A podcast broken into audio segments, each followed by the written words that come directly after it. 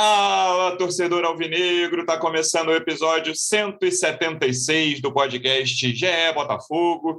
Eu sou o Luciano Melo, de volta das férias, agradecendo aqui ao Rafael Barros, que apresentou com o brilhantismo de sempre, enquanto eu estava descansando. E muita coisa aconteceu nas minhas férias. O Botafogo não tinha anunciado ninguém, ainda não tinha contratação alguma na era de John Textor. Hoje já tem três anunciadas e três certas, né? Até porque os outros clubes já anunciaram, o Botafogo ainda não anunciou. E a gente vai falar também da derrota para o Fluminense por 1 a 0 no primeiro jogo da semifinal do Carioca. Mas vamos falar mais de mercado. Vamos falar mais de quem está chegando, de quem ainda pode chegar, que é o que verdadeiramente interessa para o torcedor nesse momento. Estou recebendo aqui uma das repórteres que cobrem o dia a dia do Botafogo no GE. Como é que você está, Renata de Medeiros? Seja bem-vinda. Muito obrigada, Lu. A sua ausência nesses, nessa série de anúncios me faz crer foi você que fechou todos os contratos para o Botafogo. É, estava ali negociando, distribuindo os PIX, mas muito bom ter você de volta e vamos para mais um podcast. Boa. Recebendo também o representante do Botafogo no projeto A Voz da Torcida, do canal Setor Visitante no YouTube. Estava meio tenso, meio ansioso antes das minhas férias. Como é que você está agora, Pedro Depp? Seja bem-vindo.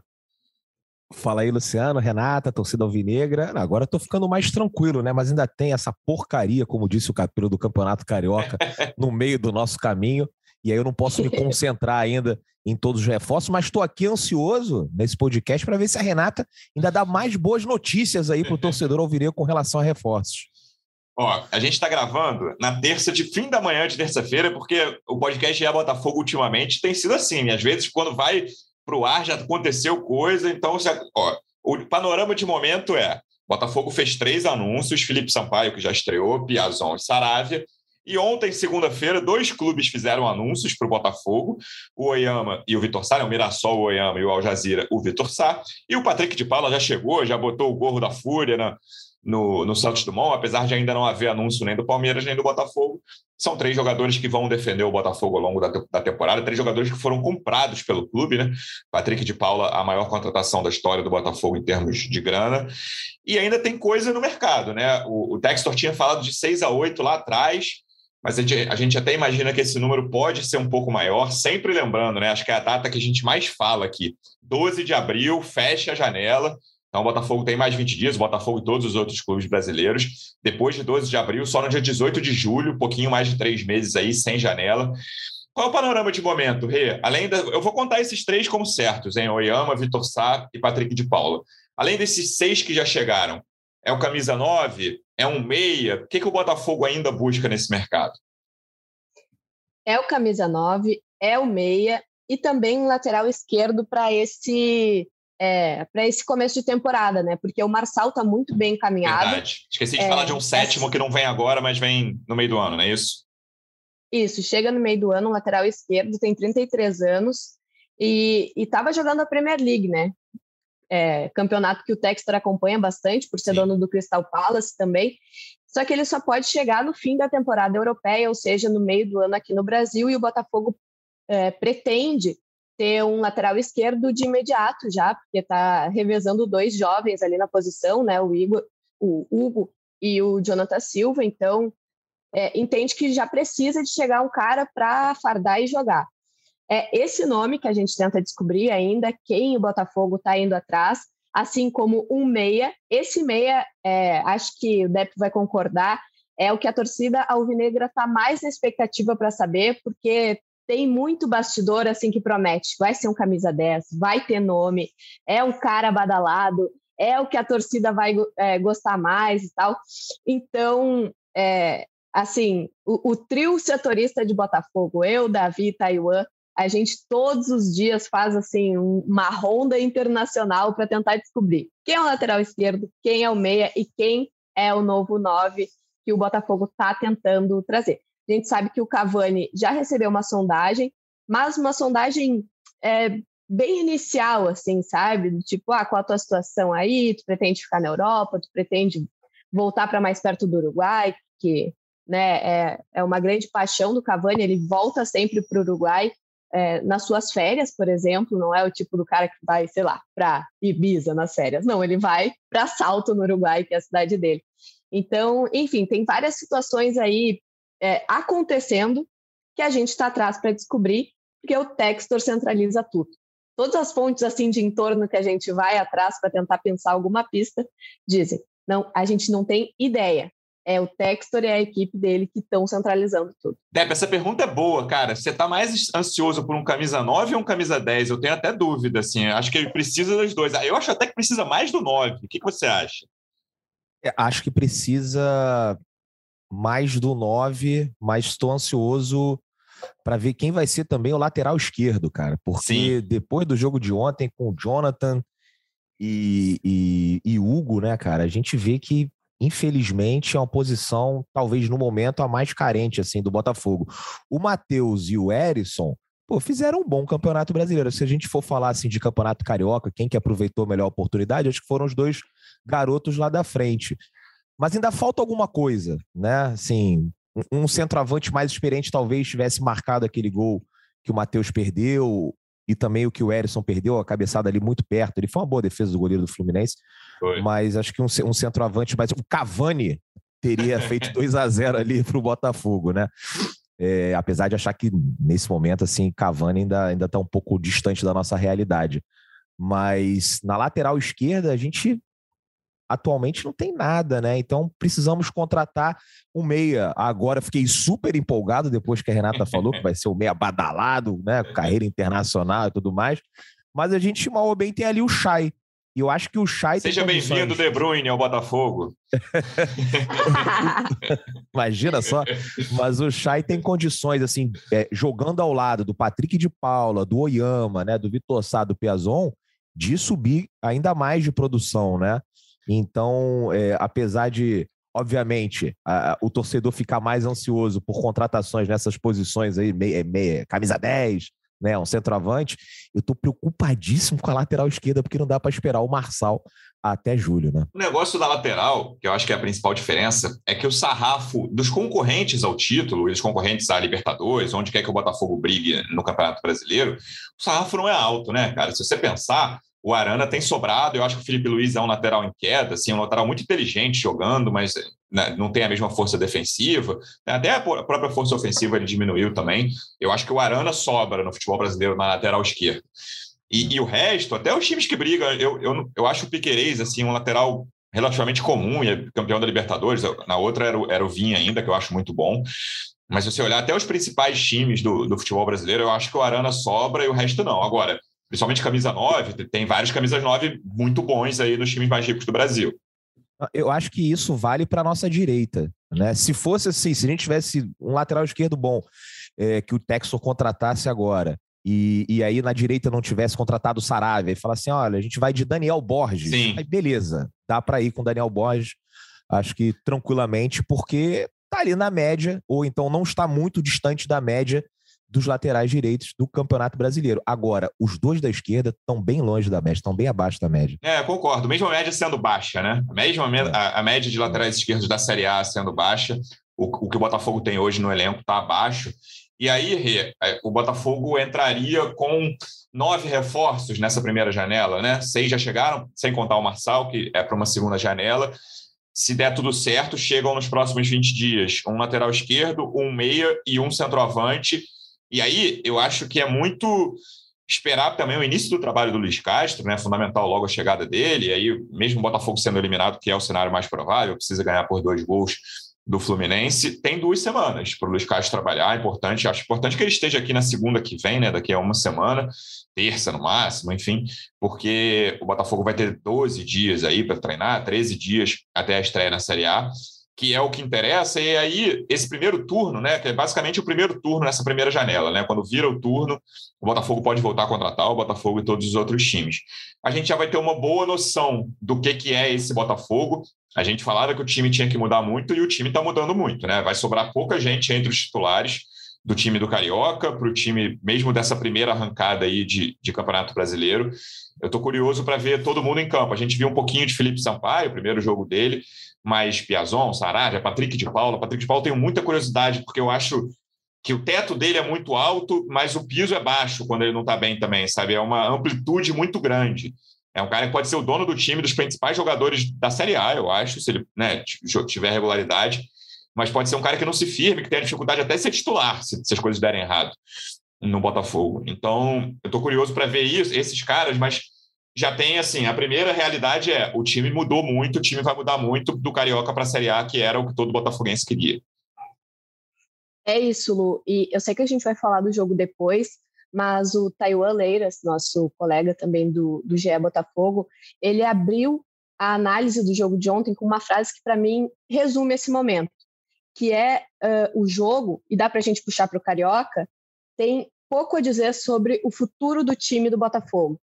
Então, acho que a gente pode esperar um time totalmente é, diferente.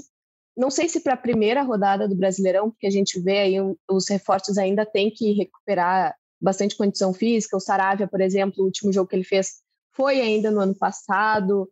É, o Patrick de Paula tem condições, porque estava fazendo a pré-temporada com o, o, Palmeiras, né? Mas o, o Lucas Pezon é a mesma situação do Saravia. Então, para todo mundo estar no mesmo nível físico, eu acho que ainda vai levar algum tempo, assim como para o Luiz Castro entender o que, que vai ser o time do Botafogo para a sequência da temporada, pelo menos nesse primeiro turno, como você disse, né?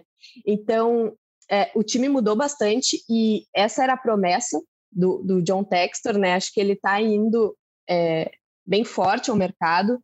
A projeção era que cinco reforços viessem, já já está mudando essa projeção para sete, oito. E um ponto trazido pelo DEP, muito importante, que até deixei para trás na, na, na, primeira participação sobre os reforços, é que a prioridade agora é um lateral esquerdo, justamente por essa discre discrepância do que o Botafogo precisa e o que o Botafogo tem. Acho que a gente pode até pensar que se for um meia badalado ou um centroavante badalado, pode até ficar para a janela em que o Marçal chega, para o segundo turno porque não é uma necessidade de, de primeira é, que o Botafogo tem para preencher essas posições, de acordo com é, algumas coisas que tem já do Carioca, que dá para tirar, e também com os reforços que chegaram. Então, eu acho que é, essas duas próximas semanas, com a chegada do Luiz Castro, no mundo ideal, o Botafogo, nos bastidores, pretendia que ele chegasse ainda nessa semana mas tudo indica que ele vai chegar no, no fim de semana ou no início da semana que vem, porque ele ainda pretende ir para Portugal, rever a família, organizar as coisas, antes de vir para o Brasil, que é onde ele pretende, onde ele vai ficar né, uh, imerso aí nos projetos do Botafogo. Lembrando que ele não vai ter só a equipe principal né, para botar seus projetos em campo, ele vai ter todo um contexto de clube que o Textor confiou a ele para reformular, para opinar. Então, acho que essas duas próximas semanas vão ser bem interessantes para a gente acompanhar, é, não só de campo, assim, como a gente brinca, os 11 titulares, né, os 11 prováveis, mas de toda a estruturação que a gente está vendo aí para chegar para esse início de Brasileirão. É, faz tempo que eu não vejo um trabalho chegar ao Botafogo e a qualquer outro clube, não é? Isso é muito pouco comum no futebol brasileiro é, sendo tanto de longo prazo, né, Dep? E aí eu prometi aqui durante as férias que eu não vou ficar usando a palavra paciência mais aqui, mas assim, o meu ponto é só que eu quero dizer em relação a isso, sem usar essa palavra, é, cara, o primeiro jogo da Série A, mesmo o primeiro jogo que já é muito importante, não significa o futuro do Botafogo, né, cara? Porque vai ser a estreia de vários jogadores, não é o caso do Felipe Sampaio, mas aí tranquilamente cinco jogadores devem devem estrear na estreia, devem estrear na primeira rodada do, do Campeonato Brasileiro, e vai ser a estreia do treinador e de toda uma equipe, né, cara? Tá chegando uma equipe, eles estão, né, é, interagindo com os torcedores do Botafogo nas redes sociais, a comissão técnica do Luiz Castro. Então, é, a estreia do Carioca, do brasileiro, é um, é um primeiro tijolo de uma construção que todo mundo espera que seja muito grande, muito próspera. Então, esse início é, é fundamental, e é fundamental começar bem a Série A. Assim, o Botafoguense, depois de né, tantos anos aí lutando lá embaixo, é fundamental uma arrancadazinha. Não estou dizendo obrigado G4 de primeira, mas não, não ficar lá atrás, não começar. Mas lembrando que esse trabalho chega ao clube, principalmente com essa comissão técnica, para ser um trabalho de longo prazo, se tudo der certo. Com certeza, né? Eu todos os dias nas, nas lives, né? Eu falo muito com o torcedor do Botafogo para ele ajustar ali a expectativa e não achar que pelo fato da gente ter gastado mais de 50 milhões no mercado, que é um valor expressivo aqui para o futebol brasileiro, Sim. significa que a gente vai brigar pelo título em 2022. Né? Não acredito. se as coisas derem certo, se o time der liga ali, o Luiz Castro é, conseguir é, implementar os conceitos, né, o modelo de jogo que ele, que ele é, vem fazendo né, nesses últimos. Aliás, a gente fez até a narração do Aldo Rail. Pô, você vê, o time joga muito certinho, né? Sim. É uma máquina ali de fazer gols e, e tudo você mais. Vê que individualmente né, tem poucos talentos ali, mas o time é muito organizado. É, tem aquele Edmilson Júnior, mais um ou outro e pronto, né? E, e, é um bom time, né? Bem, bem treinado. Se ele conseguir fazer tudo isso, ah, numa sorte, você pode fazer uma campanha igual a do Fortaleza, né? Você pode chegar numa fase mais decisiva da Copa do Brasil, mas assim, seria uma exceção à regra, né? O, o normal é quando você constrói um time competitivo, é você ir é, é, subindo de produção aos poucos né? Você vê quanto tempo o Flamengo demorou para formar um time campeão, né? Quantos reforços passaram por lá, quantos técnicos.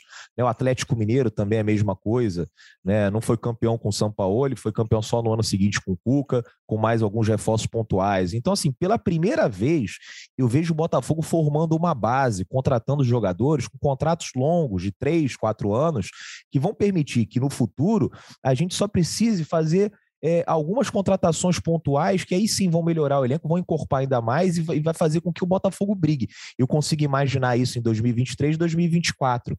2022 ainda não. E se o Botafogo fizer um, um campeonato de meio de tabela e, sei lá, terminar em décimo e pegar uma Sul-Americana, acho que para o início tá tranquilo, né? Até porque o Botafogo está muito atrás de todos os outros clubes em termos estruturais, né? Ano passado eu visitei grande parte dos times da Série B e o Botafogo estava atrás desses times da Série B. Ontem eu nem fiquei tão irritado com o jogo, porque é o que dava para esse time fazer. Mas quando eu estava indo embora, eu passei pelo campo anexo, né? E até tá, na hora do vídeo, assim, o segurança estava vi o fim do teu passei, vídeo, né? É, eu, eu passei pelo campo anexo e eu lembrei, falei, Botafogo vai treinar aí. Então, assim, como é que você pode gastar milhões de reais numa comissão técnica, milhões de reais em contratações e você ter como campo de treinamento aquele campo anexo do, do estádio Newton Santos. Você pode perguntar para qualquer jogador do Botafogo, você pode perguntar para qualquer funcionário, vão te dizer que aquilo ali é uma porcaria e não dá. Então o Botafogo vai ter que arrumar uma alternativa. Não sei se é, conversar com os Moreira Salles e treinar no, no, no Espaço Lonier, ou então alugar um outro centro de treinamento. Isso eu estou falando para vocês verem é, quanto que o Botafogo vai ter que mudar. É muita coisa, não é só o time, não são só os 11 titulares, os reforços e a chegada do Luiz Castro. A gente ainda tem muitos problemas que acho que a gente só vai conseguir resolver em dois, três anos. E aí, por isso, eu estou falando aí de 2023, 2024, um Botafogo brigando, mas né, é, não é brigando por acaso, é brigando porque tem uma base sólida e porque desse, dessa maneira né, que o projeto vai conseguir competir lá em cima. Esse ponto que você falou da expectativa eu acho importante. E eu estou vendo pouca gente, alvinegro, alvinegra, falando em título. Mas eu tenho visto muita gente falando, por exemplo, em quarto lugar. Ah, depois de Palmeiras, Flamengo, Atlético Mineiro, é qualquer um. Primeiro que assim, eu acho que o Corinthians esse ano está muito forte, eu acho que tem um G4 muito claro esse ano no brasileiro. Claro que não estou cravando que os quatro vão ficar entre os primeiros ali, mas eu imagino que são os quatro favoritos. Ah, porque o Fortaleza ano passado chegou o treinador novo, estrangeiro, igual o Luiz Castro, Voivoda, e já emplacou logo, ficou e foi o quarto colocado no ano passado. O Botafogo tem chance de ser quarto colocado? Tem, tem chance. Mas eu não acho que seja lógico e não acho que seja o cenário mais provável. Por tudo isso que o Depp falou também de estrutura. Lembrando que o Fortaleza tem mais estrutura que o Botafogo hoje, né? Março de 2022. Sim. A gente espera que isso mude em breve, mas em março de 2022 o Fortaleza tem mais estrutura que o Botafogo. Então, se por exemplo o Botafogo não for para Libertadores, não, ah, porque são seis, sete ou oito vagas, né? Depende. Não acho absurdo. Tem chance de ir? Acho que tem uma chance considerável até de ir para Libertadores. Mas é zero, né? Pô, fins dos tempos, até, ah, volta a associação. Não, não é isso. É. O Botafogo. Eu imagino mais, Luciano, uma ida Libertadores estilo América Mineiro do que Sim. estilo Fortaleza. De acordo, concordo plenamente. E, e se não for estilo América Mineiro, calma, né? Assim, se o trabalho estiver rendendo, se a gente estiver conseguindo, é, conseguindo ver frutos dentro de campo, mesmo que assim, é muito pouco provável, por exemplo, que dos oito jogadores que chegam, estou falando em oito aqui, mas podem ser nove, né? Na primeira, nessa primeira janela, cara, muitas chances de que dois ou três deem errado. Sim, tem muita chance, né? É, é, é estatística isso. Muito difícil uma janela o Botafogo acertar todas as contratações. Dois ou três. Aliás, ou eu caí no erro de entrar no Twitter do Al Jazeera e ver os comentários, traduzir os comentários em árabe do Vitor Sá, né? É. Os árabes não sentiram muita saudade dele, é. não, né? Mas vamos ver. É, então, assim, pode ser que o Vitor Sá não funcione, o Felipe Sampaio não funcione, enfim, vamos ver. O Piazon já teve boas temporadas em clubes menores e temporadas piores.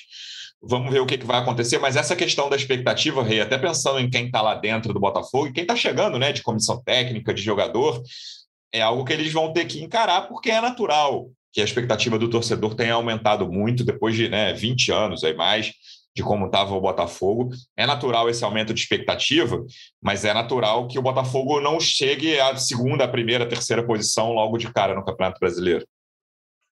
É, com certeza, Lu. E, e, até pegando um gancho do que o Depp falou, de o, o, time ter que se adequar ao novo estilo de jogo do, do Luiz Castro, que ele tem ideias bem definidas, né, e procura aplicar. Eu até fiz uma thread no Twitter recentemente sobre é, com vídeos de, dos últimos clubes que o Luiz Castro treinou junto com a sua comissão técnica e como tem jogadas muito semelhantes entre eles, que é o jeito como o, o Luiz Castro gosta de ver o time dele jogando, né? Até o, o, o auxiliar dele, o Vitor Severino, Aliás, Odep, tá todo mundo dizendo que tá severinado também, né? Porque o cara começou a fazer gracinha no, no, no Twitter, botar é, foto em preto e branco, estrela solitária, não sei o quê. Mas, enfim, ele falou uma frase que me marcou muito, que é um treinador tem que ter convicções, independente se tem um time para treinar.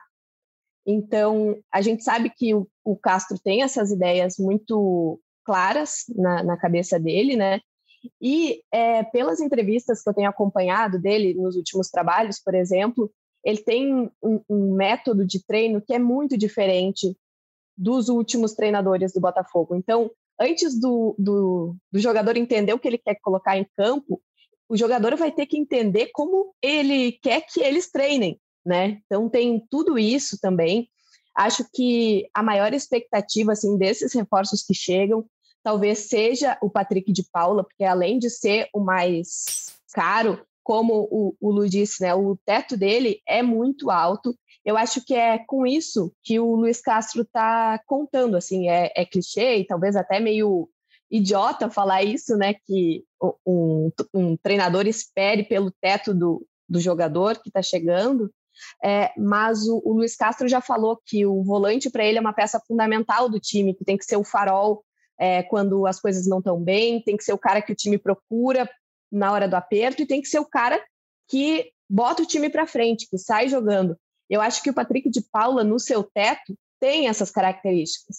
Mas como o Lu falou também, isso é uma expectativa. Se o Patrick de Paula chegar no, no piso dele, também esse projeto do Luiz Castro, é, o que será que vai acontecer? Eu tenho muita curiosidade é, nisso, por exemplo. Ontem eu estava conversando com um amigo meu cruzeirense sobre SAF, né?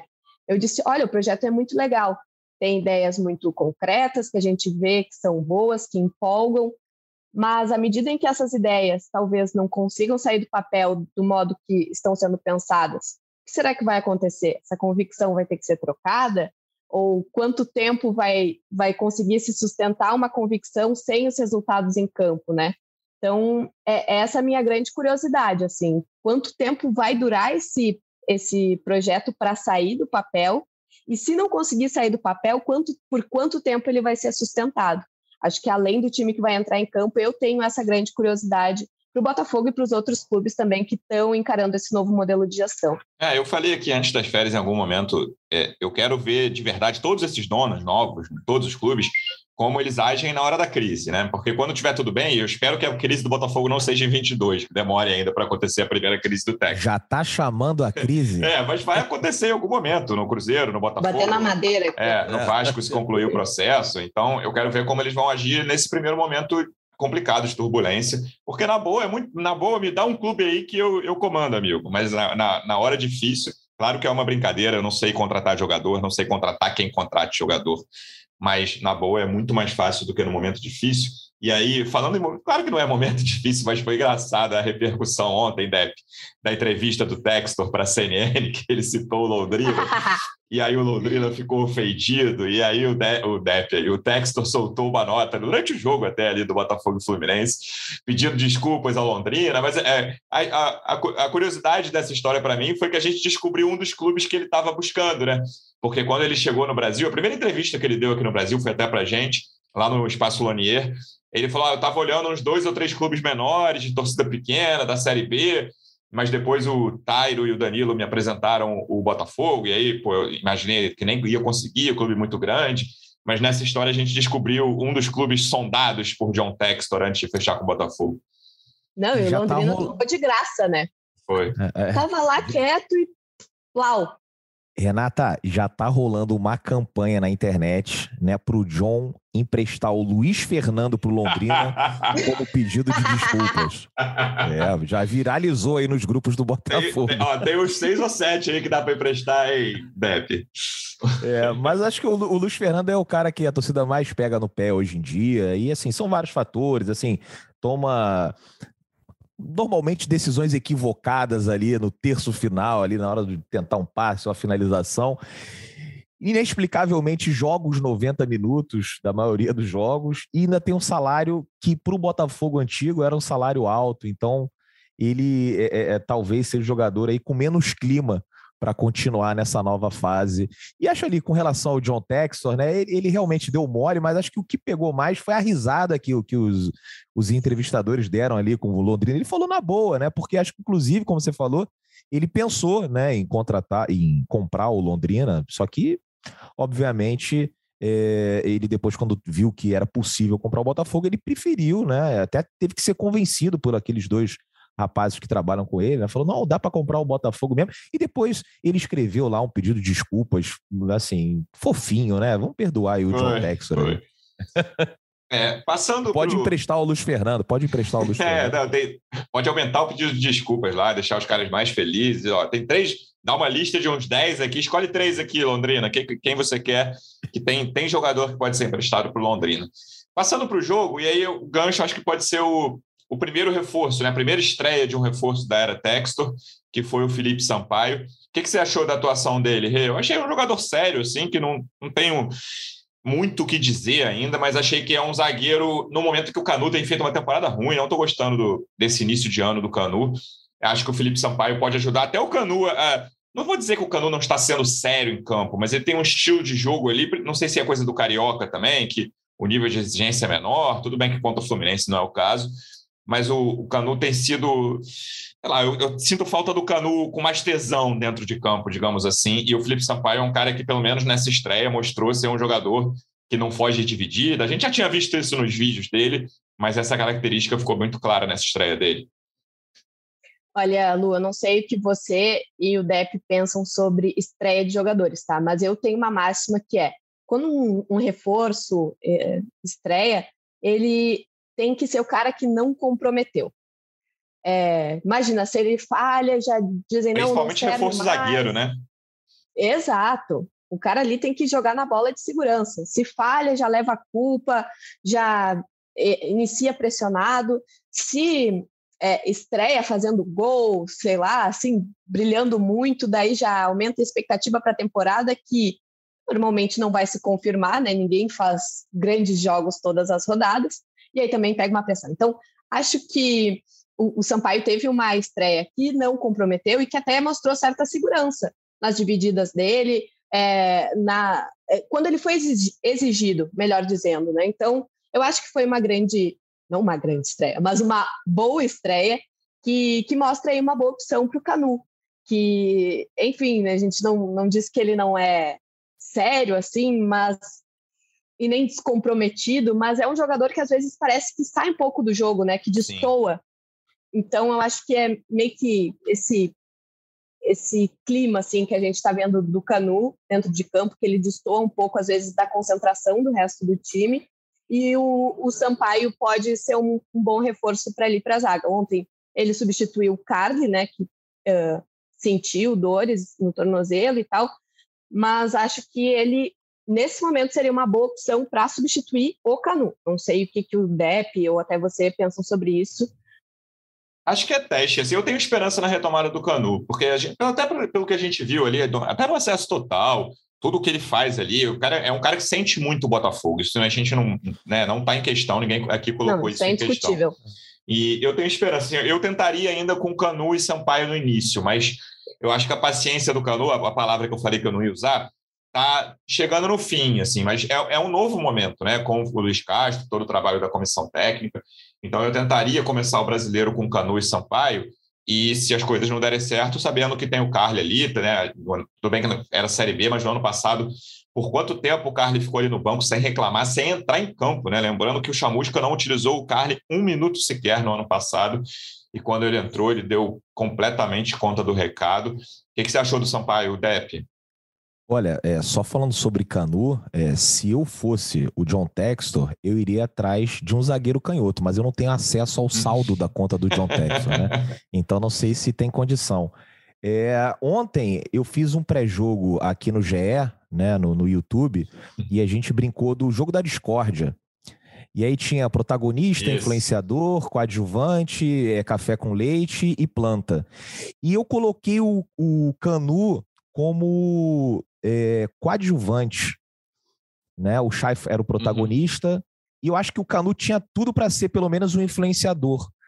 Mas eu achei que nessa temporada ele caiu demais, não sei, talvez por conta da questão contratual que ainda não foi resolvida, né? É, pelo menos aqui de fora a gente não sabe se ele continua ou não. Ele teve proposta para sair, aparentemente até quis sair, mas aí travaram as negociações no Botafogo e ele segue aqui agora com essa incerteza, né? Se vai continuar, se vai para outro lugar, né? Deve estar, tá, enfim, chovendo proposta aí para ele também depois da Série B que ele fez. Né, quando eu falo chovendo proposta, né, proposta para os melhores times da Europa, mas tem, deve ter vários times interessados no, no, futebol do Canu. Afinal, é um zagueiro jovem e que está com um contrato aí é, terminando no final do ano. Então, talvez isso possa estar ali mexendo um pouco a cabeça dele, porque o desempenho caiu muito, né? É, eu, eu não coloquei ele entre os três jogadores mais importantes do Botafogo no, no, no ano. Eu acho que é um indício. Ontem, é, acho até que naquele gol ali, ele, ele saiu no momento errado ali na marcação. Né, e a bola sobrou ali para o Arias fazer o gol do Fluminense. É, e, mas mesmo assim, cara, dentro dessa realidade, eu acho que é Sampaio e Canu no primeiro jogo, assim, na estreia do brasileiro. Mas a gente também já subestimou tanto o Carly aqui, cara, que eu não duvido o Carly ser o grande jogador do Botafogo nessa temporada 2022, mais uma vez. É, é apenas uma questão física, mas eu iria com, com mais um reforço, mas não, como eu disse, não tem acesso ao saldo. E o Sampaio, é, deu para ver que assim, o que ele mostrou ontem é bem parecido com o que está disponível lá nos DVDs dele, que tem no YouTube aí para a gente assistir. Né? Um jogador muito viril, que chega firme hum. e joga no limite. né? Ele está sempre. DVD, não sei... Depp entregou a idade. É. Ai, meu Deus do céu. Mas ele tá ali é, no, no, no, sempre no limite. Eu não sei como esse futebol vai ser visto aqui no Brasil pela arbitragem, porque o futebol francês é um futebol é, de bastante força, né? E aqui no Brasil, os árbitros normalmente, é, enfim, quando o lance é um pouquinho mais agressivo, mas eu não tô nem falando desleal, né, assim, mas é quando o jogador é um pouquinho mais agressivo, a tendência é tomar alguns cartões, né, amarelos, inclusive até vermelhos, e queria ver como é que vai ser, se ele se adapta ou se a arbitragem vai tolerar um pouco o jogo do Felipe Sampaio, mas isso, obviamente, um, uma primeira impressão né, do que a gente viu é, dos lances dele no, no, futebol francês e do que ele apresentou ontem, mas achei tranquilo, né, acho que, que vai ser útil aí.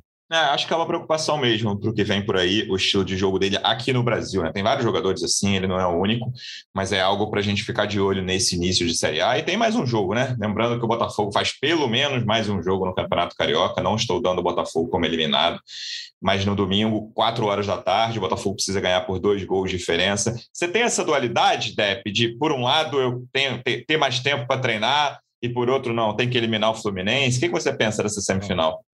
Não, tem que ganhar, pô. Botafogo entrou em campo, tem que ganhar de qualquer jeito. E é clássico. O Fluminense está engasgado. Olha só, é vergonhoso. Dez jogos sem ganhar do Fluminense. É. Isso, não, isso não existe, pelo amor de Deus. Então o Botafogo tem que ganhar essa partida, né? Nem que seja um a zero e aí é eliminado pelo regulamento, uhum, uhum. que é um regulamento bizarro. Mas o Botafogo tem que tentar fazer dois gols de diferença e passar pelo Fluminense. Ah, vai atrapalhar? Vai atrapalhar, beleza, mas é o que dá para fazer, brother. É Na hora que, que tá em campo ali, amigo, é, né? Não dá, pô. Saí muito, saí muito irritado, e até usar outra palavra aqui, mas saí super irritado lá do, do estádio. Não dá. É, Botafogo em campo. Vamos ver. A gente vai voltar na segunda ou a qualquer momento, né? O mercado do Botafogo está agitado a esse ponto. Se tiver notícia extraordinária, a gente volta com o podcast antes, senão a gente volta na segunda falando do segundo jogo da semifinal e do mercado do Botafogo de olho na Série A. Rê, obrigado mais uma vez pela presença e até a próxima. Eu que agradeço. O próximo jogo vai ter uma mini atração, pelo que está sendo programado, que é a estreia, entre aspas, do uniforme provisório do Botafogo. Né? O Botafogo fez aí um lote de que deve durar entre três e quatro meses, não vai à venda para o torcedor. Aliás, acho que isso é um outro debate que rende, né? O torcedor está super empolgado agora e não pode comprar camiseta. O Botafogo está perdendo uma receita aí de marketing que poderia ajudar o clube nesse início, mas o Textor também não precisa desse dinheiro, né, de camiseta, enfim. É outro debate. Então, veremos o Botafogo de roupa nova no próximo jogo, ao que tudo indica. É isso, e até isso o Textor decide, né, Rei? Eu vi a reportagem que você fez, que ele, né, por apresentação por vídeo, não, tudo bem, essa aí eu aprovo, mesmo uma camisa temporária. Seria legal se tivesse a venda, é para colecionador. Vamos ver. O Depp vai arrumar um jeito de conseguir essa. Obrigado mais ah, uma vez pela presença e até a próxima, Depp. Valeu, não, com certeza, né? Tem que arrumar aí com algum jogador, alguma coisa, aí, algum colecionador. Esses caras conseguem arrumar tudo, cara. Então vou ter que ir atrás de uma camisa dessa. A situação tá tão desesperadora, Luciana e Renata. Eu tô querendo comprar alguma coisa do Botafogo e não consigo. Eu comprei três meias. O Botafogo lançou aí uma linha street. Ontem já fui com uma meia lá, meio diferente. O pessoal curtiu. Essa é a questão que a gente não consegue mais, né? Essa fase é. aí, de louco para comprar uma camisa. Já não aguento mais ver a mesma camisa da capa. Mas além dessa. É, de, desse motivo aí que a Renata deu para o torcedor é, comparecer ao jogo, né? Assistir pela primeira vez o novo uniforme, é a volta ao Maracanã, né? Depois de mais de dois anos, é, o torcedor do Botafogo tendo essa possibilidade de voltar é, ao estádio, né? Que, enfim, durante muito tempo foi a nossa casa e hoje em dia a gente joga muito pouco, basicamente, quando enfrentamos Flamengo e Fluminense. E já são mais de dois anos sem pisar lá. Então eu estou ansioso também. Por mais que tenha sido descaracterizado, vai estar sempre no meu coração o estádio jornalista Mário Filho. Valeu, um grande abraço, Luciano, Renata e para o torcedor Alvinegro. É isso, torcedor Alvinegro. Obrigado mais uma vez pela audiência. Até a próxima. Um abraço. Partiu, louco, Abreu! Bateu!